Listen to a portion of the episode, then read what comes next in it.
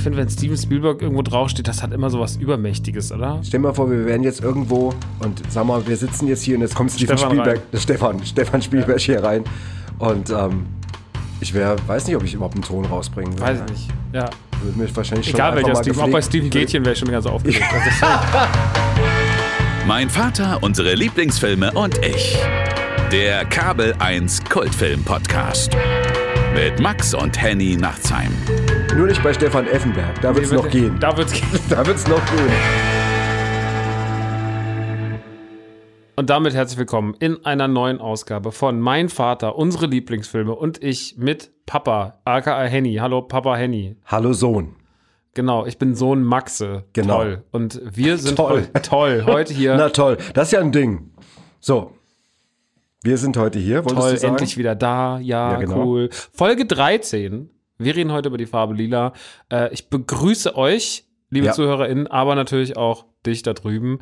Und bevor wir gleich loslegen, müssen wir erstmal ein kleines Follow-up machen. Wir haben Abmahnung bekommen. Wir haben eine Abmahnung bekommen, Abmahnung intern. bekommen, intern von der Redaktion. Wir haben wieder schwere schwere Verbrechen, die keinem aufgefallen wären, wenn, wenn wir sie euch jetzt Genau. nicht, wenn man uns sich jetzt, wir, Genau. wir drücken euch jetzt mit der Nase rein. Ja, genau. Wir, Und dann werdet wir, die, davor ist es euch nicht aufgefallen, aber danach werdet ihr sagen, Mann, seid ihr zwei es ist, dumm. bisschen, es ist ein bisschen so, wie wenn man so in der Öffentlichkeit dann sagt und sowas, naja, klar habe ich ja damals die Bank überfallen, aber das hat ja keiner mitbekommen. Ja. Und man sagt, hättest du es doch weiter für dich behalten. Aber okay, gut, wir, aber wir sind natürlich auch manns genug, trotzdem auch dazu zu stehen, zu sagen, okay, wir werden diese schwerwiegenden Fehler auch jetzt mal einfach Gerne thematisieren. ausmerzen und damit sie auch euch nicht mehr passieren. Weil das Wichtigste ist, dass die Fehler auch euch da draußen nicht mehr passieren. Und das ist auch Sinn und Zweck überhaupt jetzt auch von diesem Moment, weil wir Leute auch dann vor Fehlern. ja, wir bewahren euch vor großen, großen Fehlern, Ja, die ihr macht. genau. Zum Beispiel habe ich in der letzten Ausgabe gesagt, dass Toy Story 4 im Deutschen hieß, ich weiß gar nicht, ich habe da wild Sachen durcheinander geworfen. Ja. Toy Story, alle hören, alles, Alles hört, hört. Auf, alles hört auf kein Kommando. Ich, pass, ich helfe dir mal, Max. Der Film heißt A Toy Story, alles hört auf kein, kein Kommando. Kommando. Danke. Ja? Aber So. ich hätte eigentlich, ich habe irgendwas anderes gesagt, keiner hört auf mein Kommando Ja. oder so, das habe ich gesagt. Das war Naja, aber auch wirklich, ne, das- ganz ehrlich, also ich habe es ja schon gemerkt, dass Du es hast falsch damals war. schon- aber ich habe dann, ich wollte dann dich dann nicht jetzt in der, mich nicht dann so, nein, bloßstellen, aber ich Ja, habe ja. schon gelitten. verstehe ich. Ja, genau. Dann, äh, dann kam der nächste Bock von dir. Ja, stimmt. Dann hast du nämlich gesagt, wir kamen auf Übersetzung und Filmtitel. Und äh, dann hast du gesagt, dass Läderlappen der Name für Batman auf Norwegisch wäre. Hm. Und auch das ist leider falsch gewesen, denn es ist Schwedisch. Schwedisch. Mann, bin ich dumm. Ja. Also wirklich. Von Äh, mir hast du das nicht. Von, Das kann ich mal von sagen. jemand mit diesem Wissensschatz kann es nicht sein. Das kommt woanders her. Oder ich bin einfach sehr oft mit dem Kopf an die Mauer beim Schaukeln gefallen. Keine Ahnung. Auf jeden Fall, ja. Aber du hast auch noch einen Fehler gemacht. Ich habe einen schweren Du hast auch noch einen Fehler genau, gemacht. ich habe ich hab eine, ich hab eine glückliche Ehe zu äh, kurz kürzer dargestellt, als sie war. Ähm, nämlich habe gesagt, dass er mit Patricia Arquette äh, nur vier Tage lang verheiratet war, Nicolas Cage, von dem wir in der letzten Ausgabe gesprochen haben, aber in Wirklichkeit war er von 1995 bis 2001 mit ihr verheiratet. Und die andere Frau hieß Erika Kolke. Ja, das war, die war vier Tage. Die war vier Tage. Aber da muss man jetzt auch mal sagen, da kann man auch bei dem wilden Leben von Nicolas Cage, darf man auch mal ein bisschen durcheinander kommen. Ja, vor allem, wenn man dann doch selber ein wildes Leben hat, so wie wir, dann treffen ja zwei wilde Leben. Und Minus und Minus gibt ja bekanntermaßen noch mehr Minus. Ähm, super. Ja, ey, das tut uns wirklich leid, Ja. wenn ihr euch daran gestört habt. Ähm, dann, ey, verzeiht Ich fand den uns. Shitstorm schon brutal. Ich fand den Shitstorm auch dolle. Twitter ist ausgerastet, aber wir machen das nächste Mal dann wieder anders. Äh, wir haben jetzt auch mehr äh, ZuhörerInnen, weil wir sind jetzt auf ganz vielen Plattformen. Hallo an alle. genau, Äh, und vielen Dank für die guten Platzierungen. Guten Platzierung überall. Wir sind äh, sehr froh darüber. Ja. Ähm, heute geht's, äh, nachdem es ja letzte Woche sehr wild war mit Nicolas Cage, Ja. geht's heute in eine ganz andere Richtung. Das stimmt. Äh, eine ganz andere ähm, Atmosphäre ähm, und auch andere Emotionen, denn heute reden wir über ähm, den Film Die Farbe Lila von Steven Spielberg. Ein Klassiker. Ja, von 1985. Basiert auf einer Romanvorlage. Das ist in dem Fall wichtig. Ich würde da gerne auch nochmal drauf zurückkommen, weil es da doch eine ganze Reihe Kontroversen gab. Das habe ich damals in der Zeit nicht so mitbekommen. Habe ich jetzt eigentlich im Nachhinein erst erfahren, wenn man dann halt eben mal so ein bisschen dann auf Spurensuche geht. Die Romanvorlage ist von der US-Amerikanerin Alice Walker, 82 erschienen, ist unter anderem mit dem Pulitzer-Preis ausgezeichnet worden. Alice Walker ist seit den 60ern, kann man sagen, Aktivistin in der Bürgerrechtsbewegung zur Gleichberechtigung der Schwarzen engagiert. Das ist ganz wichtig, weil wir nämlich auch mal darüber reden müssen, dass dieser Film in der schwarzen Community auch nicht nur super angekommen ist. Das, Mhm, muss, okay. das ist tatsächlich, äh, deswegen ist das als Hintergrund ganz wichtig. Sie hat während ihres Studiums einen Professor namens Howard Zinn, ein Politikwissenschaftler, Professor, Historiker, der, der viel so Gleichberechtigungssachen, sagen wir mal, gelehrt hat und vermittelt Mhm. hat, der auch seine Studentinnen, vor allem die Studentinnen, immer wieder ermutigt hat, sich auch politisch zu betätigen und so weiter. Der hat sie sehr geprägt. Sie nahm an allen möglichen Protestmärschen und Demonstrationen teil und ähm, ja, hat als Sozialarbeiterin gearbeitet, auch viele Gleichbehandlungsprogramme unterstützt und ähm, Frauenbewegung, Gesellschafts-, Umweltpolitik. Also auf jeden Fall eine sehr politisch aktive Frau, der man wirklich bestimmt nicht absprechen kann, dass sie eben sich auch eben für die schwarze Community, von der sie auch selber spricht, sehr oft eingesetzt hat. Also das ist erstmal so als, als Hintergrund. Da kommen wir dann später vielleicht nochmal darauf zurück. Das wollte ich einfach mal vorweg einfach gesagt haben, erzählt haben, weil das tatsächlich bei der Betrachtung auch des Films auch eine gewisse Rolle spielt. Genau. So, jetzt kommen wir erstmal zum wunden Punkt, die Zusammenfassung. Die wieder du machen musst, weil du wieder verloren hast. Das ja, ich bin mittlerweile, es ist lang, mittlerweile, ich habe mich auch mit, ich glaube, irgendwie mit abgefunden bei dem Quiz. ist auch, glaube ich, inzwischen ein bisschen ist auch so in deiner Comfortzone, deswegen verlierst du auch teilweise mit Absicht, glaube ich, inzwischen. Es ist eine, eine Kopfsache auch. Ich habe zum Beispiel, muss ganz kurz sagen, ich war ja jetzt 15 Jahre lang, war ich ja in der, im Panel. Gefängnis. Von, das war davor.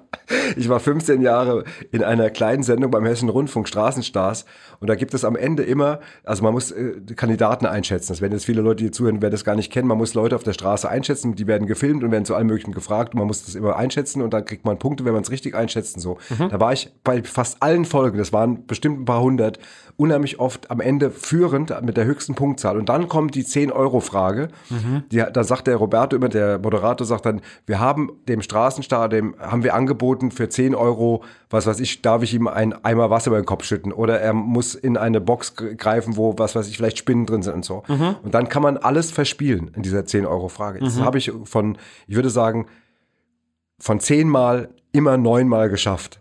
Also ich habe die meisten Sendungen immer verloren gegen Ende und so ist es mit unserem Quiz auch. Weißt du? Es ist einfach irgendwann drin.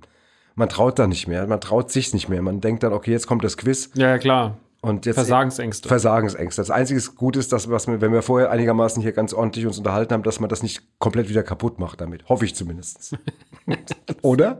Das wäre doof. Ja. Äh, ja, ich äh, habe jetzt heute mal von einer, von einer lustigen, in jeglicher Form, äh, von einer lustigen Weise des Vortrages abgesehen, Ja. weil ich finde, das gehört hier nicht hin. Weder eine, nimm dir drei Wörter Zeit, noch äh, trag's jetzt mal lustig äh, mit holländischem Akzent vor. Das finde ich jetzt heute hier nicht angebracht. Das machen wir dann wieder, wenn das Thema mehr hergibt, beziehungsweise das Thema gibt viel her, aber es nicht im, im lustigen Kontext. Deswegen fasst den Film doch einfach ganz normal zusammen. Ist ja auch mal entspannt. Ja, das spielt in den, äh, so ab 1920 geht das los, kann das sein? Bisschen Oder früher, glaub bisschen ich. früher. Wird aus der Sicht von Sally erzählt, einer jungen schwarzen Frau, die Mhm. ähm, zwei Kinder von ihrem vermeintlichen Vater gezeugt bekommt, die dann ihr aber weggenommen werden. Und dann durchlebt sie ein, ein hartes Leben, eine, eine viele, viele Jahre. Äh, Sie wird von einem Mann, den sie Mister nennt, gekauft, der sie quasi also einfach wie eine Sklavin auch eben hält. Und äh, dieses Leben wird halt eben dargestellt. Es tauchen aber im Laufe des, dieses Films und dieses Buchs auch drei weitere Frauen auf. Äh, nämlich einmal ist da ihre Schwester Nettie, mit der sie groß geworden ist, die dann irgendwann vom Hof gejagt wird, weil sie dem, dem Mister irgendwie sexuell nicht dienen will und ähm, dann eben verjagt wird. Dann gibt es eine Freundin, die heißt Sophie, die äh, taucht auf, weil sie ihren Bruder heiratet und die ist sehr selbstbewusst. Und dann gibt es noch eine Frau, die heißt Chuck, das ist eine Musikerin, die wiederum ihr Mann irgendwann als neue Geliebte ins Haus schleppt. Und diese Frauen sind das Zentrum des Films. Es geht viel um den Umgang von Männern mit ihren Frauen, die Frauen gekauft haben, wie schlecht die die behandelt haben und so weiter. Es spielt überwiegend übrigens interessanterweise in der schwarzen Community. Es gibt zwar auch den weißen Rassismus, der wird auch erzählt, der Bürgermeister Beispiel, der dann irgendwann in einer Szene Sophie schlägt, aber tatsächlich äh, spielt es viel auch intern. Auf jeden Fall, es erzählt aber auch die Emanzipation von Sally, die im Laufe dieser Jahre sich immer mehr frei macht, die an der Seite auch von Chuck, dieser Musikerin, immer mehr an Selbstbewusstsein tankt und äh, selbstbewusster wird und gegen Ende dann tatsächlich auch das Haus verlässt. Das ist jetzt sehr, sehr verkürzt. Ein Film mit wahnsinnig viel emotionalen Momenten, mit wahnsinnig viel intensiven Geschichten zwischen Menschen, also auch ein paar, es gibt zum Beispiel ganz viele, ist mir aufgefallen, ganz viele Beziehungen, die alle in Eimer gehen in dem Film. Also es gibt fast eigentlich keine einzige, kein einziges Paar, das in diesem Film irgendwie zusammenbleibt. Und ähm, Ich merke schon bei der Zusammenfassung, dass ich dem Film gar nicht so gerecht werden kann, weil der Film noch viel mehr erzählt, aber ich will jetzt auch nicht eine Stunde darüber quatschen, weil wir wollen ja eh noch drüber reden. Man muss, man muss das ja auch irgendwie so ein bisschen runterbrechen und dafür sind ja auch Filmzusammenfassungen da. Es ist, also es ist halt wahnsinnig hart. Ne? Man hat am Anfang direkt, also der Film steigt ein quasi mit der Vergewaltigung einer Minderjährigen durch ihren Elternteil. Ja. Das ist halt so, also das ist einfach zu viel im ersten Moment so. Und dass der dann auch noch dabei das Kind schwängert und das Kind auch noch abnimmt. Genau, und diese, also, also das, diese, genau, es gibt dann den Sprung, wo sie das Baby zur Welt bringt und kaum hat sie es im Arm, kommt der Vater und nimmt es ihr weg. Ja, und deswegen, es ist wahnsinnig, wahnsinnig tragisch und dieser Film ist von der ersten Minute an unfassbar schwer. Also er ist unfassbar schwer. Und ähm, hat zwar seine lockeren Momente, es gibt sogar ein, zwei Gags drin, so. Also er ist nicht immer nur bierernst, er hat auch so ein paar Momente, wo er so ein bisschen aufbricht. Aber das ist schon wirklich ein Film, dafür muss man bereit sein. Und man muss sich dann natürlich auch noch auf den Zeitgeist von 85 einlassen, weil heute würde man einen Film mit dieser Thematik oder hat man einen Film mit dieser Thematik schon tausendfach anders gesehen. Das ist eine andere Form der Inszenierung. Der Film ist zwar von Steven Spielberg inszeniert, der damit auch einen seiner ernsteren Filme macht und wahrscheinlich dann in seiner Vita so ein bisschen auch der Wegebner für sowas wie Schindlers Liste ist. Aber es ist schon, es ist harte Kost auf verschiedenen Ebenen, hm. finde ich.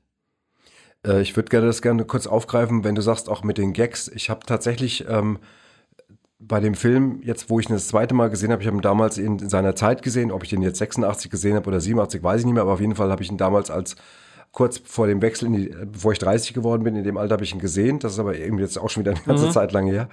Ich hatte tatsächlich jetzt beim Gucken mit diesen komischen Momenten, die man so eingestreut hat, das sind nicht so wahnsinnig viele, mhm. ähm, hatte ich echt ein Problem. Wenn ich jetzt ja, mal ehrlich bin, ich finde ja. den Film schon insgesamt imposant und der ist der auch, äh, auch hoch emotional. Ich habe auch jetzt gemerkt, dass ich Momente gab, wo ich mit aufgerissenen Augen davor gesessen habe. Ich will den gar nicht, überhaupt nicht jetzt hier äh, was Komisches sagen, mhm. aber die komischen, lustigen, vermeintlich lustigen Momente des Films mhm. mochte ich allesamt nicht. Ähm, ja, sie finden sie sind, da auch nicht. Sind auf einmal so überhöht clownesk. Also zum Beispiel, wenn die Bürgermeisterfrau mit dem Auto rumfährt und dann auf einmal, ja. und dann so, weißt du, so Kurvendings, oder wenn sie dann den Motor anlässt, auf einmal spritzt die ganze, alle auf der Straße rennen auseinander so panisch. Das ist ja wie aus so einem Charlie Chaplin-Film oder aus einem Dick und Doof-Film. Ja, und das ist aber in dem Film, fand ich. Oder weil sie nicht in der Bar kloppt und der eine Typ dann das Klavier so doof zu machen. Ich will lieber. So. Also das sind ja so Sachen, die irgendwie nicht so richtig es fittet nicht so richtig. Nee, nee, das ist so. Es gibt auch eine Szene, wo dann, wo Chuck wiederkommt und die ähm, Sally und Albert liegen im Bett und dann sie, hören sie das Auto und wollen aufspringen, dann verhaspeln sich mit ihren Bademänteln und den Schlafanzügen, was weiß ich. Und das ist so, das ist wie Jerry Lewis auf einmal. Und, das, mhm. und ich finde, er hätte es auch nicht gebraucht, wenn ich ehrlich bin. Der Film hat eh ganz komische Inszenierungsmomente. Also er hat zum Beispiel ganz am Anfang, gibt es so Sachen, wo Musik eingespielt wird. Der Soundtrack ist ja von, von Quincy Jones. Aber es gibt Quincy so Jones, ganz kurz, äh, großer Produzent, unter anderem bekannt geworden. Michael Jackson. Michael Jackson produziert. Ähm, also einer der größten Produzenten, absolut. die wahrscheinlich jemals. Das, absolut, um das wirklich mal bewusst zu sagen. Ja. Ähm, aber trotzdem so Soundtrack-Sachen, die ich eigentlich in so einem Disney-Film erwarte. Also manchmal ist der so in so, der Film ist so böse. Also der ist ja, wenn die das erste Mal in diese Küche kommt, die die aufräumen soll und dann sieht sie da die Ratte und es ist einfach alles dreckig, weil da keiner aufgeräumt hat, weil die Frau von, dem, von diesem Mister gestorben ist und er einfach nicht die ganze, den Haushalt nicht im Griff hat und er auch einfach ein Arschloch ist. Und dann kommt sie da rein und dann läuft so eine ganz komische Musik, die die Situation, also es ist ganz interessant, wie andere Musik diese Szene ganz anders, die Szene wäre die exakt gleiche, Film und Einstellung, aber nur die Musik hat den Film leichter gemacht oder die Szene leichter gemacht, ich habe da meine Schwierigkeiten gehabt, weil ich wahrscheinlich auch solche Filme in den letzten Jahren, ich gucke solche Filme, die sich mit solchen schweren Themen beschäftigen, gucke mhm. ich mir aus den letzten 10, 15 Jahren an, wenn ich einen Film sehen möchte. Hast du mal, hast du mal ein Beispiel, das ist ein jüngeres? Jetzt mal ein jüngeres Beispiel wäre zum Beispiel, wenn wir beim Thema Rassismus sind, nehme ich jetzt mal Black Clansman. Ja, mhm. ein Film von Spike Lee, glaube ich, hat den gemacht, ne? Äh, mit Adam Driver in der Hauptrolle. Unfassbar großartiger Film, sehr, sehr, sehr, sehr düster. Äh, Habe ich sehr gemocht. Und äh, so ein Film, gut, der lebt natürlich von was anderem, aber der ist jetzt nicht so geschichtlich, aber der hat auch so, also manchmal sind es einfach so, und das ist, glaube ich, die Zeit des Filmemachens aus den, aus den 70ern, 80ern, auch noch die 90er, das ist dann schon ganz schön cheesy inszeniert. Also da kommt dann schon irgendwie so der Steven Spielberg der 80er durch, den man eigentlich aus E.T. und Indiana Jones mhm. kennt, so ungefähr, weil ich finde, da ist das, das ist nicht das, was das eigentlich sein müsste in dem Moment. Es müsste viel düsterer sein und nicht so mhm. Kevin allein zu Hause esk, äh, das ist irgendwie, ja. es passt nicht. Und das Finde ich äh, irgendwie ist interessant, komisch. dass du das sagst, weil es gibt diese Szene gegen Ende, die ich auch ambivalent betrachte, weil ich sie eigentlich mag. Es ist die Abrechnungsszene gegen Ende, wo sie auf einmal völlig angstfrei irgendwie auch mit ihm abrechnet und ihm vorwirft, was er alles für eine Scheiße gebaut hat und was er für ein, für ein harter, äh, brutaler Mensch war und so. Und äh, das ist ganz komisch. Diese Szene ist total wichtig. Und ich bin auch inhaltlich total bei dieser Szene. Aber das alles wird noch so ein bisschen äh, finde ich, diese Szene wird noch so ein bisschen schwierig, weil dann der Vater von, von Albert, von so dieser ältere Schauspieler, der ist ja so ein bisschen so Groucho Marx mäßig irgendwie. Der sitzt da immer am Tisch mit so einer Haltung und der gibt auch mal so ein bisschen so fast lustige Kommentare rein und der ist wie so ein störendes Comedy-Element. Ja, der ist wie so ein, der ist wie aus der verrückte Professor, Ja. so eine Figur, die da so sitzt. Genau. Und das ist eine eigenartige Szene, äh, die mir damals, und das ist interessant, damals beim Gucken überhaupt nicht aufgefallen Ja. ist. Ich kann nicht sagen, dass mir das später behalten habe, dass dieses Epos hinten so eine, bei so einer wichtigen Szene so komische Brüche drin hat. Mhm. Aber jetzt beim zweiten Gucken saß ich davor und sagte, okay, ich meine, interessant zu gucken ist es allemal. Also ich musste, muss sagen, ich, es hat mich irgendwie auch irgendwie fasziniert, was ich da sehe, weil es so ambivalent war. Ja. Aber es war schon strange. Ja. Ja. ich fand die Szene auch irgendwie ganz komisch von der Wahrnehmung. Also Ja. da sind so viele seltsame Sachen passiert. Wenn man nur das ganze Spiel zwischen Albert und Whoopi Goldberg nimmt, dann ist es halt ziemlich krass so, auch wenn sie dann das Messer immer in die Kehle hält Ja. und, das, und dann auch Sophie sagt, so mach das nicht.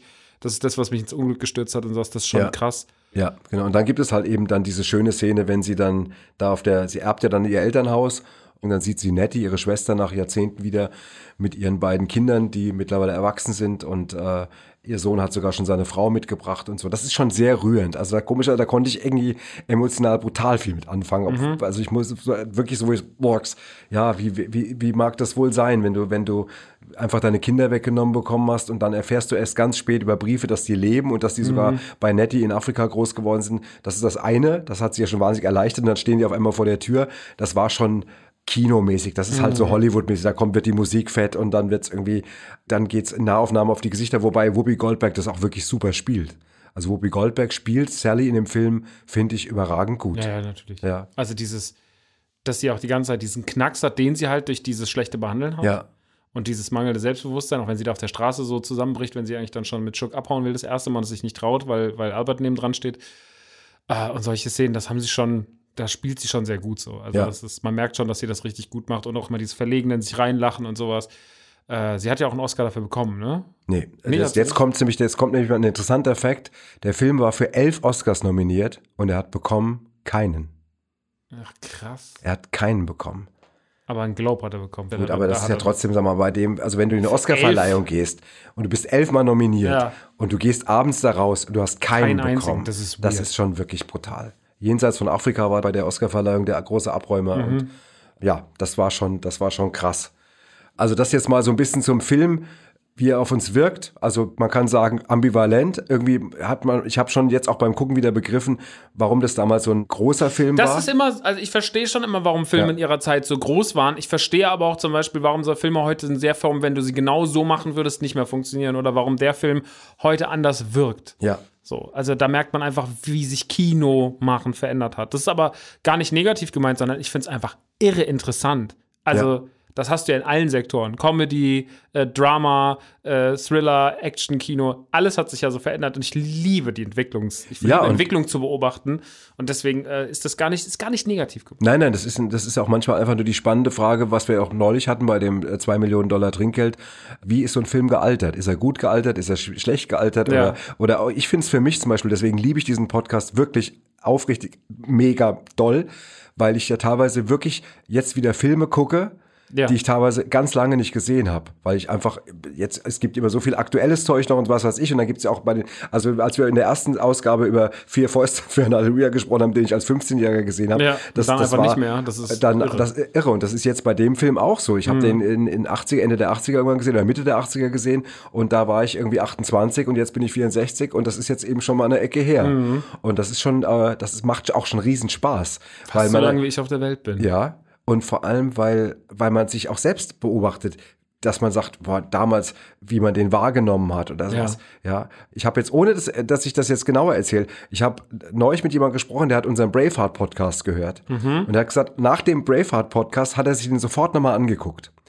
Weil er auch, weil er einfach sagte, ich habe den damals gefeiert als junger Typ. Und er hat ihn dann nochmal geguckt und hat dann auch mir gesagt, wie er den jetzt viel differenzierter wahrgenommen hat, Ja, weil klar. er einfach älter geworden ist. Und das finde ich das Spannende bei dem, bei unserem Podcast, auch dieses Rückblicken auch auf sich selbst. Es geht gar nicht nur um den Film. Es geht auch ein bisschen, wie habe ich das selbst wahrgenommen?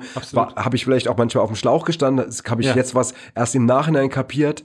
Und so, das finde ich, das finde ich total interessant. Voll. Und deswegen war das für mich auch interessant, auch jetzt das Epos, die Farbe Lila, mal wieder Mhm. zu sehen. Wie gesagt, mit einem differenzierteren Blick. Der Film hat mit Sicherheit seine, seine, seinen großen Erfolg Mhm. gehabt, weltweit. Wie gesagt, außer den Preisen. Da ist ihm tatsächlich äh, ein bisschen was verwehrt geblieben. Wer allerdings, um, um vielleicht mal zum Cast zu kommen, wenn dir das recht ist, Gerne. mal nochmal die Schauspieler so ein bisschen durchzugehen, wer allerdings tatsächlich was wirklich Außergewöhnliches geleistet hat, das war Danny Glover, der Albert Johnson heißt der, äh, glaube ich, gespielt hat. Äh, genau, Albert Johnson. Weil der hat nämlich, pass auf, 1985, als sie das gedreht haben, noch zwei Filme gedreht, was schon außergewöhnlich viel ist. Und zwar zwei große Filme. Und zwar einmal Silverado, das ist ein ganz berühmter Western, Ja. das ist ein Western-Klassiker. Ja.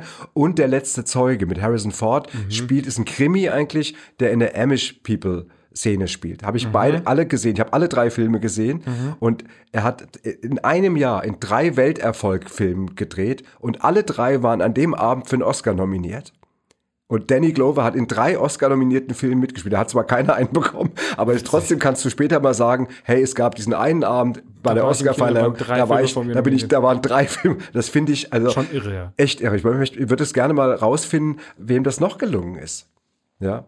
Gut. Es ist halt auch fleißig, drei Filme, ne? Das ist eigentlich fast nicht üblich für einen, für einen Hoch. Nein, und vor allem, völlig, vor allem völlig unterschiedliche Filme. Mhm. Also drei Filme mit, mit äh, Dings, ich schätze den ja eh sehr und ist auch ein hochinteressanter Mann. Danny Glover, politisch wahnsinnig engagiert, war bei den Black Panthern aktiv, ist auch ganz viel für Rechte der Schwarze eingetreten und ist politisch total aktiv. Hat 2016 hat er Bernie Sanders äh, unterstützt, dass der dann Präsidentschaftskandidat gegen Trump wird. Hat ja nicht geklappt, aber er war immer politisch aktiv und äh, gibt eine Riesenliste, was er alles gemacht hat und immer so ein bisschen, ja, so ein bisschen auch ein Revolution, kleiner, so nicht, ich sage jetzt kleiner Revoluzer, klingt so blöd, aber so ein Typ, der schon auch so sich gegen viele Sachen auch gewehrt hat und Dinge unterstützt hat und ähm, ja, also sehr, sehr interessanter äh, Mann, auch außerhalb des Sets.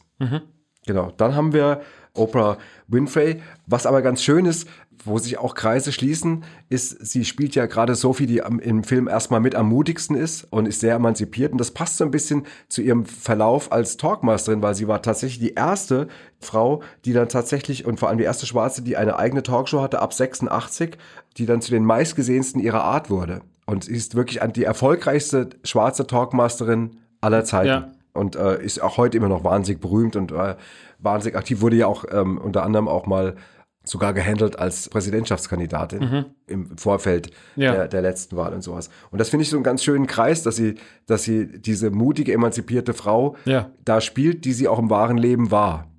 Weißt du, was ich meine? Und das fand ich irgendwie, das ist mir auch beim, beim, du mal so ein bisschen dann guckst, sie hat auch eine harte Kindheit. Sie hat ähm, gesagt, dass sie mit neun sexuell missbraucht worden ist, dass sie mit 14 auch äh, schon ein Kind bekommen hat, das dann gestorben ist. Also hat auch tatsächlich Parallelen zu dieser Sophie-Rolle. Auch finde ich total interessant. Und das hat sie halt so geprägt. Deswegen hat sie später auch bei Oprah, also bei ihrer äh, Talkshow, die dann irgendwann nur noch Oprah hieß, nach ihrem Vornamen, dann auch oft Leute reingeholt, die einfach mit Problemen zu ihr kamen, mit harten Lebensgeschichten. Also nicht nur noch die Promis und die, die TV- und Hollywood-Stars, sondern eben auch äh, Leute, die man nicht kannte, die aber was zu erzählen hatten. Das einfach mal so ein bisschen als Ausblick auf sie. Dann haben wir natürlich äh, Lawrence Fishburne, Der wirklich ja eigentlich nur eine Nebenrolle spielt. Nebenrolle als Musiker und irgendwie, aber, aber cool wirkt, finde ich schon irgendwie. Ich meine, er hat, klar, über den werden wir nochmal irgendwann Irgendwann wird's noch mal, wird der nochmal Thema hier. nochmal ein Riesenthema werden, aber äh, man muss sagen, das muss man einfach an der Stelle erwähnen, er spielt halt auch in, in einer Filmreihe mit, die für die uns beide eine, eine gewisse Bedeutung hat, nämlich John Wick. Stimmt. Ja. Ich Und das muss ich dazu sagen, dass das, dass das ist, vielleicht sind jetzt. wollte gerade ganz dumm sagen Matrix, aber wir haben noch gar keinen Bezug dazu nee, zusammen. zu- der, der hat bei dem Matrix-Film auch mitgespielt, aber, aber unser Bezug ist halt eben John Wick. John Wick, Fall. John Wick, weil wir nämlich, muss ich einfach kurz sagen, wir waren mal in gemeinsamen Urlaub mit all meinen Kindern und ähm, meiner Lebenspartnerin und deren Kinder und saßen abends in diesem Haus und alle waren schon im Bett und dann sagtest du zu mir, und jetzt gucken wir John Wick. Jetzt gucken wir einen richtig Und geilen Actionfilm. gucken. Und ich kannte den null. Und ich, der kein großer Biertrinker ist, also jetzt habe ich so ein Sixer Heineken, so eine kleine grüne Heineken-Dose aus dem Genau. Kühlschrank geholt. Und dann haben wir uns auf die Couch geflitzt und John Wick geguckt. Und das war ein epischer Abend vor ein paar Jahren. Ja, das war das war, wunderschön. äh, genau. Und seitdem äh, habe ich hab dann auch jetzt alle Teile von John Wick geguckt, obwohl es überhaupt nicht so mein Genre eigentlich ist, aber, aber das war, der Abend war zu gut. Der Abend war zu gut. Genau. Ja, und dann haben wir natürlich noch den Chef, Steven Spielberg, Spielberg, Spielberg, Stefan Spielberg, den kommerziell erfolgreichsten Regisseur aller Zeiten, wird dieses Jahr übrigens 75. irre. Ich werde ihn anrufen, ich sage Stefan, Stefan, Gode. Spiele, ich bin's, gell? Spieli, Spieli, ich bin's Danny. Sag immer Spiele. Ich sag Spieli gern zu ihm. Ja. Und dann gratuliere ich ihm und sage, Spieli, jetzt 75, Mods alle. Ich finde, wenn Steven Spielberg irgendwo draufsteht, das hat immer so was Übermächtiges, oder? Steven Ja. Spielberg hat irgendwann so eine, war irgendwann einfach, Steven Spielberg war irgendwann nicht kein Mensch mehr. Das fand ich so. Das stimmt. Obwohl, wenn man den so sieht, ist der so super viel Mensch. Also der ist ja einfach so ganz viel so, der hat ja eigentlich so eine ganz natürliche Ausstrahlung. Das stimmt. Aber Steven ich möchte Spielberg ist trotzdem ein ganz nicht, unaufgeregter Typ. aber ich bin, wenn, stell dir mal vor, wir wären jetzt irgendwo und, und sag mal, wir sitzen jetzt hier und jetzt kommt Steven Stefan Spielberg, rein. Stefan, Stefan Spielberg hier rein und ähm, ich wäre, weiß nicht, ob ich überhaupt einen Ton rausbringen würde. Weiß ich nicht. Ja. Ich würde mir wahrscheinlich schon Egal einfach mal Steven. Auch bei Steven Gätchen wäre ich schon ganz aufgeregt. Also nur nicht bei Stefan Effenberg, da wird es noch gehen. Da, Da wird's gehen. wird es noch gehen. Ja, aber Bei äh, Stephen Gätchen. das ist super, aber ich mag den Stephen Gätchen, muss ich dazu sagen. Also, ich finde, das ist Steven äh, unser Mann in Hollywood. Das, Ja. äh, das ist die kompetenteste Filmperson, ganz unironisch. ja, und er war ja vor allem in den Charts, die ich neulich gesehen habe, von diesen Film- und TV-Podcast-Charts, war er ja hinter uns auf Platz zwei. Aber nur weil er diesen Podcast auch schon wahnsinnig lange macht und weil Und wir neu waren. Und wir neu waren. Und deswegen Neueinstiege generell höher gewertet Aber das, werden. aber das ist, das ist so eine Ehrlichkeit, die ich nicht leiden kann. Das hättest du jetzt einfach mal weglassen Wir sind können. auf Platz 1, weil wir einfach viel besser sind als Gätchen. genau. Ich höre den Podcast im Übrigen auch selber von ihm. Ja. Ähm, ja, Okay, das zu Steven Spielberg, ja gut, ich meine, dessen Filme jetzt, also da müssen wir das auch ist, also das können wir machen. gar nicht, Nein. das möchte ich hast du, gar nicht Hast du einen Lieblingsfilm? Würdest du jetzt, wird dir was einfallen? Jurassic Park. Jurassic Park? Naja, bin, bin ich Jurassic auch weit, weit vorne. Aber der weiße Hai mochte ich auch damals. Fun Fact, der nicht so viel Fun ist, aber viel Fact, hat noch nie gesehen. Der weiße Hai. Der weiße Hai hast du noch nie gesehen. Nein. Und- Liebe, liebe Kabel 1 Macher, das Also- müsst ihr möglich machen. Wir Und noch müssen was? über den weißen Hai. Und ich habe dann auch wirklich eine, ich behalte die Story jetzt für mich, obwohl ich sie gerne, ich habe wirklich äh, mehrere schöne Geschichten rund um den weißen Hai, wenn ich es denn darf. Habe auch E.T. noch nie wirklich bewusst gesehen. Vielleicht letztes Mal mit vier. Na gut, mit vier gilt ja schon ein bisschen. Aber auch nur so halb. Wieso, da, weil- durftest du mit vier schon E.T. gucken? Weiß ich nicht. Da warst du anscheinend woanders gerade. Das waren die Zeiten, wo, ja, wo ich dann immer mal kurz den Premiere-Receiver angeschmissen habe. ähm, Ich habe übrigens, ähm, äh, Steven Spielberg hat, ich habe äh, natürlich jetzt mal, wie immer mal wieder auf die Liste geguckt, wie ich das neulich auch schon mal gemacht habe, bei Morgan Freeman und bei Jack Nicholson. Und er hat ungefähr, ich sage jetzt mal grob, nagel mich da nicht fest, aber ungefähr 120 Filme als Regisseur oder Produzent gemacht. Und ich habe die Liste aufgerufen und bin, bin mit dem Finger und habe mir gesagt, gesehen, gesehen, nicht gesehen. Und ich habe tatsächlich von 120 Steven Spielberg-Filmen habe ich 60 gesehen. krass. Das ist, glaube ich, mein, also von der, mein Rekord. Ich glaube nicht, dass ich auch bei irgendjemand anderem auf mehr komme. Klar ist natürlich ein Regisseur nochmal was anderes als ein Schauspieler, aber trotzdem, das Mhm. ist schon, und es sind nur Kracher dabei. Ja, es ist Wahnsinn. Indiana Jones ist auch einfach. Also Indiana Jones und Jurassic Park wird schon, dass die. Hat, hat der Hook, war Hook von ihm? Hook, ist von Ja. Spielberg. Genau. Auch noch. Ja. Ach, die Liste ist endlos bei dem Mann. Das ist, das ist Endlos. Wahnsinn. Deswegen lass da gar nicht weiter drüber reden. Nee. Wollen wir noch ganz kurz mal über Romanverfilmung reden, weil ja eben das ja auch jetzt eine berühmte Romanverfilmung ist. Wir haben ja auch damit angefangen, eben von Alice Walker, diesem Roman. Gibt es welche, die dir einfallen, die du oder Ich habe in meinem Leben nicht so viele Bücher gelesen, bin ich Okay. jetzt mal ganz ehrlich. okay. Aber was eine Buchverfilmung ist, die ich als Buch sehr geliebt habe und auch als Film sehr geliebt habe. Urmel aus dem Eis. Urmeli! Urmeli!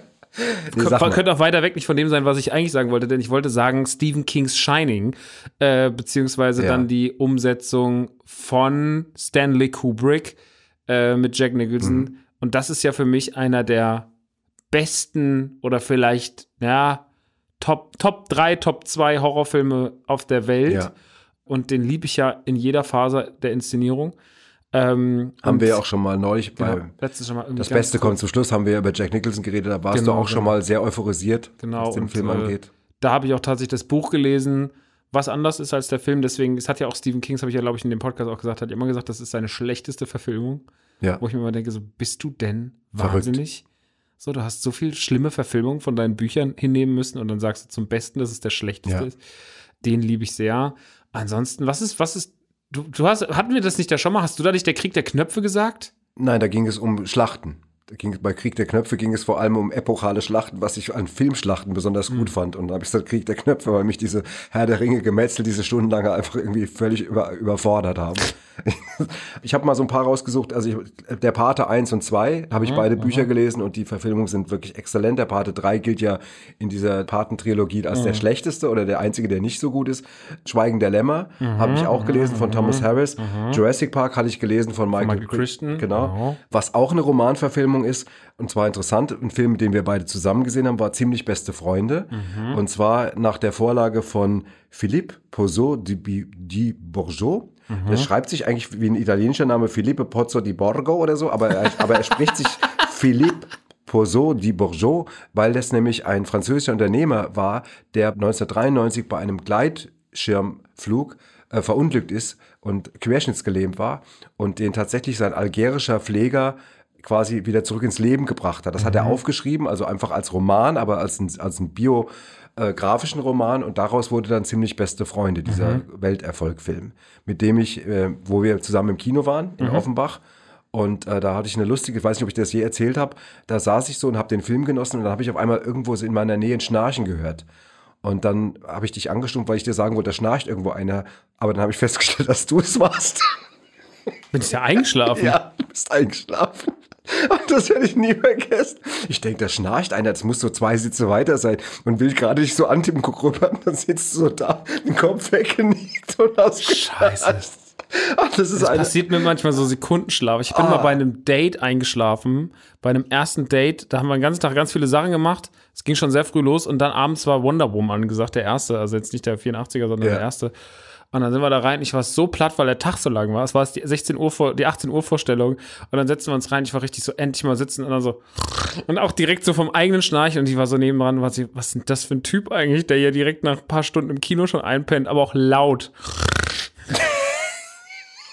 Genau. Ekelhaft. Ekelhaft, genau. Okay, wollen wir nicht länger, äh, will ich nicht drauf rumhacken. Um Gott, es war ja auch ein lustiger Moment. Bist ja auch dann schnell wieder, ich habe dich ja schnell wieder Ich hab den ja sehr gemocht. Ich mag ja, ja, ziemlich besser. bis auf diese fünf Minuten, die du nicht gesehen hast. Ja, ja, weiß ich nicht. Aber da kann man auch pinkeln gehen in der Zeit. Ja, ähm, und eine kindliche Umsetzung von einem Roman fand ich tatsächlich, und es war tatsächlich Jim Knopf.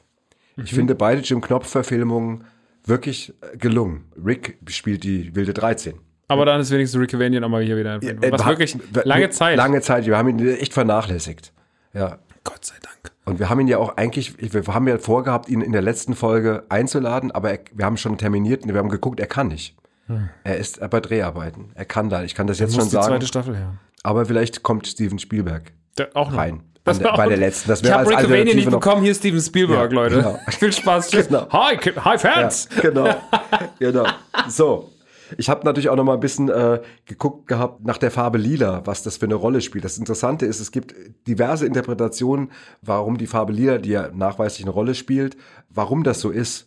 Das würde jetzt aber tatsächlich zu lange dauern, diese Interpretation alle ausführlich ähm, äh, vorzutragen. Es gibt eine, die sagt, irgendwie, es hat was mit der Tradition der christlichen Kirche zu tun, weil Glaube im Film eine große Rolle spielt und Lila hat eben eine, eine, eine große Tradition im, im christlichen Glauben.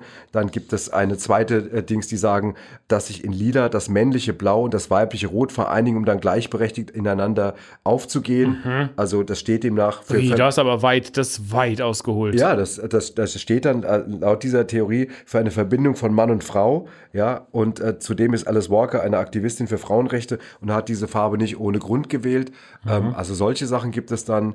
Dann gibt es eine andere, die sagen, das ist das wichtigste Element des Films. Immer ist das Blumenfeld. Immer wenn Sally in dem Blumenfeld, in dem lila Blumenfeld steht, fühlt sie sich befreit und ist am meisten bei sich selber und sowas. Da wird die Verbindung hergestellt und ähm, will damit nur sagen, viel Freiraum, viel Spielraum für Für die Farbe lila. Für Aber was Farbe- war deine Interpretation beim Gucken? Wo hast du gesagt, wo ordnest du den Titel ein? Ich, komischerweise war ich auch bei diesen Blumen und dass, Ja. dass, dass die einfach so eine, so eine Stechen natürlich auch direkt dadurch, dass das auch das Ja. Erste ist, was wir sehen im Film. Genau, und dass da auch diese Gespräche, die Intensität auch zwischen Sally und Nettie äh, besonders betont wird. Mhm. Ja. und, äh, und dass das einfach so ein Zentrum ist. So habe ich das irgendwie relativ naiv damals wahrgenommen. Also solche Sachen wie die männliche und die weibliche Farbe, die Vereinigung, sowas, auf sowas wäre ich jetzt tatsächlich auch. Nee. Das ist schon, das ist schon viel. Aber, aber so ist es ja oft und sowas. Ich meine, es gibt ja auch äh, Interpretationen von Beatles-Songs, irgendwie da lachen sich, haben sich die Beatles sogar kaputt gemacht. Ja, natürlich. Das ist ja oft so. Du hast ja oft Interpretationen. Also ich habe auch schon, ich, ich glaube sogar wir haben da schon, du so wie ich, in unseren künstlerischen anderen Aktivitäten haben da schon bestimmt ein oder andere Mal Sachen, wo Leute sagen, ah, ist krass, wie du das und das und dann ist man so, naja, so war es eigentlich nicht gemeint. Ja. So. Ähm, ja, das ist, aber wenn du denkst, dass ich so schlau bin, Dann nehme ich das, lasse ich es mal so dann stehen. lasse ich es einfach mal so stehen. Ich Ja. sag dazu lieber nichts, weil sonst merkst du, wie dumm ich eigentlich bin. Ja. Ähm, ja, so ist es dann halt auch. Äh, gut, Stichwort dumm. Wir kommen dumm, zum wir kommen Quiz. zum Und da bitte dumme Musik, Herr Vater. Genau.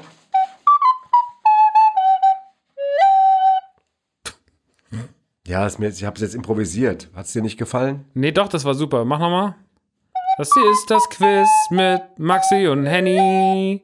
Ja. Top. Top. Das ist doch richtig. Da sind Das kann die, das sollte die Regie und das, die Produktion sollten das wirklich jetzt mal ja, ja. orchestral. bearbeiten- orchestral bearbeiten, genau. Und dann richtig groß machen. Gut. Ähm, Du hast verloren, du darfst anfangen. okay. Ist ja auch scheißegal, ob ich anfange oder als Zweiter, das ist wurscht. Das ist wie beim Elfmeterschießen. Ich verliere. Ich bin England. Ich verliere. England verliert auch immer das Elfmeterschießen. Also, äh, Tina Turner war für die Rolle der Shook Avery im Gespräch, lehnte aber ab. In welchem Film war sie stattdessen 1985 zu sehen? Mad Max? Sehr gut. Ah, Weil der, der Tipp wäre gewesen, der Filmtitel passt zu dir. Mm. Max. Ja, aber das hast du zum Glück auch ohne das gelernt. Das habe ich ich hätte es auch schlecht ausgehalten, wenn ich dir den noch hätte geben müssen. ja, ja, das war schon, das schon sehr. Äh, ja, das ist der einzige Film, der mir mit Tina Turner so auf die Schnelle einfällt. Mad Max. Ich habe auch In der gesagt, Donnerkuppel. Ich kenne auch sonst keinen. Äh, gut, damit habe ich schon mal einen Punkt. Damit wird es eigentlich schon Ja, weggewonnen. warte, hat. warte, warte. Toll, toll. So, welcher Weltstar war neben Steven Spielberg und Quincy Jones bei Whoopi Goldbergs Vorsprechen für die Farbe Lila noch dabei? Welcher Weltstar? Tipp? Es handelt sich um einen Musiker, der 2009 verstorben ist. Michael Jackson. Ja. Boah.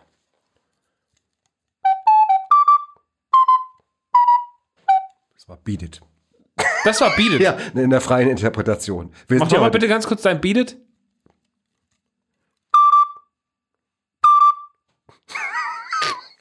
Beat It. Beat It. Bigot. Also, gut, dann, äh, ja, 1-1. 1-1. Irre. So, boah. Das ist ein, ein dramatisches, dramatisches Duell. Danny Glover hatte 1979 mit einer kleinen Nebenrolle seinen ersten Auftritt in einem bekannten Kinofilm. Wie hieß er? Wann? 1900? 79. So, kann ich dir alle Tipps geben? Ich glaube nicht. Ja, doch, nee, den zweiten sage ich dir nicht. Äh, Clint Eastwood spielte im Film die Hauptrolle. Zweiter Tipp. Ja, das ist jetzt ähnlich, da kann ich dir jetzt eigentlich auch gleich den Titel vorlesen. Aber ich, ich mach's, weil es ist ja eh Ich habe dir auch gerade hier Ja. die, die Der Film spielt in einem Gefängnis. Clint Eastwood spielt in einem Gefängnis. Ey, das ist wirklich, Clint Eastwood ist so gar nicht mein, mein Territorium. Das habe ich, da habe ich keine Aktien drin. Spielt Wobei der teilweise interessante Sachen gemacht hat. Ja, das mag sein, aber es ist trotzdem so, ich weiß es nicht. Die Flucht aus Alcatraz. Ah, okay. Hättest du es gewusst? Hm, Also, wenn ich noch lange über rum überlegt hätte, wäre es mir vielleicht. Also, der Titel kennst du wenn ich, zumindest. wenn ich bei IMDb eingegeben hätte, wäre ich drauf gekommen. Okay. Ähm, super, deswegen, also ja, kein Punkt für mich. Schade. So, oh, ich bin dran. Lawrence Fishburne, Swain im Film, bekam von Quentin Tarantino einst eine Rolle angeboten, die er ablehnte. Für welchen Film? Gib mir den Tipp. Es ist auch ein, also es ist einer der Tarantinos, wo Samuel L. Jackson mitspielt. Ja, und da, da geht es bei mir wieder los, da rattern wieder alle Filme durcheinander und ich bin, da bin ich wieder, da ist wieder der Dummfaktor in mir. Mhm, du musst halt jetzt einfach einen sagen. Also du kannst auf jeden Fall einen probieren. Ach Gott. Aber, nee. Aber es, Django Unchained ist, da hat, hat er nicht mitgespielt, oder? Nee, das, ist das deine Antwort? Nee. Scheiße. Dumm, dumm, Dumm gefragt. dumm gefragt. Dumm nachgefragt. Ach, dumm Mann, nachgefragt. Zu, zu blöd. Ähm, Samuel L. Jackson hat mitgespielt. Ist Pulp Fiction eigentlich von Tarantino? Das ist eine Frage, die ich nicht beantworte. Die ist so, die ist so Die ist so- wahnsinnig Die, frech. die ist religiös. Die ist religiös frech. Verletzend. Die Frage, hör einfach auf. Geh sofort raus. Hol den Günther. Pulp Fiction. Das, ja, von jemand, der nicht mal wusste, dass Pulp Fiction von Tarantino ist, ist es wirklich, ja, es ist Pulp Fiction, Passt. aber das ist wirklich eine Frechheit. Das Aber- wird annulliert. Nein, das wird nicht annulliert, Das sondern wird das, wird, annulliert, das, das geht in die da Geschichte, da gehe ich in die Quizgeschichte ein. Das geht in die Quizgeschichte ein, weil ich tatsächlich äh, aus der Unsicherheit raus, ich habe was versucht zu fragen, ich habe keine Antwort bekommen und habe kurz überlegt und dann habe ich gesagt, ich setze alles auf eine Karte. Ja, ich erinnere mich, es ist von Tarantino und das ist der Film. Und es passt auch, Lawrence Fishburne hätte da auch super gut reingepasst an die Seite von John Travolta. So. Das weiß ich nämlich schon, dass der da auch mitgespielt hat. Mhm. In Pulp Fiction. Pulp. Pulp. So. Es steht 2-1 für mich. für dich. Die Farbe Lila ist einer von drei Spielberg-Filmen, bei denen die Musik nicht von John Williams stammt. Nenne einen der anderen zwei. Schwer. Nicht von John Williams. Das heißt, ich wusste, das heißt, John Williams hat bei allen Spielberg-Filmen die Musik gemacht. Heißt Bei das den ja. großen schon, ja. Bis- Okay. Zum Beispiel auch bei dem, äh, dieser letzte, wie heißt der nochmal, der mit der Presse? Mit Meryl Streep. Egal. Die Verlegerin. Die Verlegerin, genau, da hat er auch, äh, da hat er auch die Musik sogar noch gemacht, Ja. was mich echt überrascht hat. Aber wo hat John Williams nicht die Musik gemacht? Ich gebe dir, geb dir gerne einen Ja, Tipp. Eine, einen Tipp. einer ist ein Drama mit Tom Hanks. Ein Drama mit Tom Hanks. Ja. Na, da gibt es auch ein paar. Saving Private Ryan, also Soldat James Ryan. Ist das deine Antwort? Das ist meine Antwort. Falsch. Wach, Mann. Bridge of Spies, der Unterhändler. Ach, so eine Scheiße. Das ist doch nicht mal ein, das ist doch kein spürbarer Spielberg. Ich, ich möchte doch jetzt ein bisschen um Kontenance bitten, Max, ja? Nur weil du jetzt ausnahmsweise mal das Quiz verloren hast. Hab ich doch noch gar nicht. Wieso? Ist schon vorbei. Ich habe angefangen, ich habe sogar noch eine Frage offen. Ich kann sogar noch höher in Führung geben. Es waren drei Fragen, du hast eine beantwortet. Ich führe ja schon 2-1. Ach, hab ich- sind die Rechnerisch- drei schon rum? Ja, jetzt frag mal mich noch. Im selben Jahr wie die Farbe Lila erschien ein berühmter Abenteuerfilm, der von Spielberg produziert wurde. Wie heißt er? Ein berühmter Abenteuerfilm. Ja. Indiana Jones. Den hat er ja nicht produziert, er hat Regie geführt. Okay, dann hat er was, was dann. Nein, das, ist, die- das war die Antwort. Ja, gut, dann sag's. Goonies. Ja, gut. Egal, weißt du, du, gewonnen ist gewonnen. So, Frechheit. Das Max hat verloren. Henny nicht jetzt. Ja, Ausnahmsweise. ja. Ja, da muss ich nächste Woche den Film Oh zusammenfassen. ja, dann lass mir was ja, einfallen. toll. Ich habe verloren. Ich bin echt ein schlechter Verlierer, merke ich gerade. Ich bin Wirklich, dass Ehrlich du, dir auch sauer? gar nicht, dass du auch gar nicht, dann auch gar nicht das mal von mir dir äh, ablernst, was ablernst. mal ein guter Verlierer zu sein. Ich bin doch hier immer so Du bist entspannt. so wenn ich scheinheilig, wirklich, wie du immer sitzt und dich ärgerst und gegen die Wand boxst, aber dann ganz ins Mikrofon so, ich dir das. Und, aber deine, deine Mundwinkel zucken dabei, weil du einfach das nicht verkraftest, dass du schon wieder verloren hast. Aber naja, ist ja auch okay. Ähm, dann nächste Woche fa fa äh, fasse ich den Film zusammen. Das perfekte Verbrechen mit Anthony Jetzt Hopkins. stottert er schon vor lauter Zorn. So, Hi Money. So. Ach Leute. So langsam, Im letzten, wir machen nach, dem, nach der 15 aus machen wir noch so eine Sonderausgabe, wo wir alles vermischen. Ja, da reden wir Alle, alle, die über, alle, über alle 15. Hallo Henny, ich bin Chic. Und dann machst du bitte auch nochmal Robert De Niro so gut Ja. nach. dem. Genau. Hallo Henry. genau. Ach, schön. Ein Highlight. Ein Highlight. Gut, Leute. Nee, es, hat, es war wieder Spaß. Nächstes Mal mache ich es. Ist nur fair. Du hast jetzt schon dreimal verloren oder viermal oder fünfmal. Und deswegen ist es auch okay, wenn ich das mal wieder mache. Top, top, top. Dann hören wir uns nächste Woche wieder. Es war mir ein Fest. Vielen Dank für die vielen schönen Fakten, die du mitgebracht hast. Ja, es war wieder sehr. Das war, sehr war, es war anderer Podcast, anderer andere Podcast, Stimmung. absolut. Aber das muss man auch können. Und das können wir. Und da hauen wir uns nochmal kurz gegenseitig auf die Schulter. Und, naja, äh, äh, gut. Gut, Leute. Das war's. Bis nächste Woche. ja, bis nächste Tschüsschen. Woche. Macht's gut. Vater, unsere Lieblingsfilme und ich. Der Kabel 1 Kultfilm Podcast mit Max und Henny Nachtsheim. Redaktion: Edir Ben Mama, Anita Richtmann und Robin Schaumann. Schnitt und Sound: Erik Gierig. Produziert von Edir Ben Mama und Tristan Lehmann. Mein Vater, unsere Lieblingsfilme und ich ist ein Fire Exclusive von Kaleidosphere.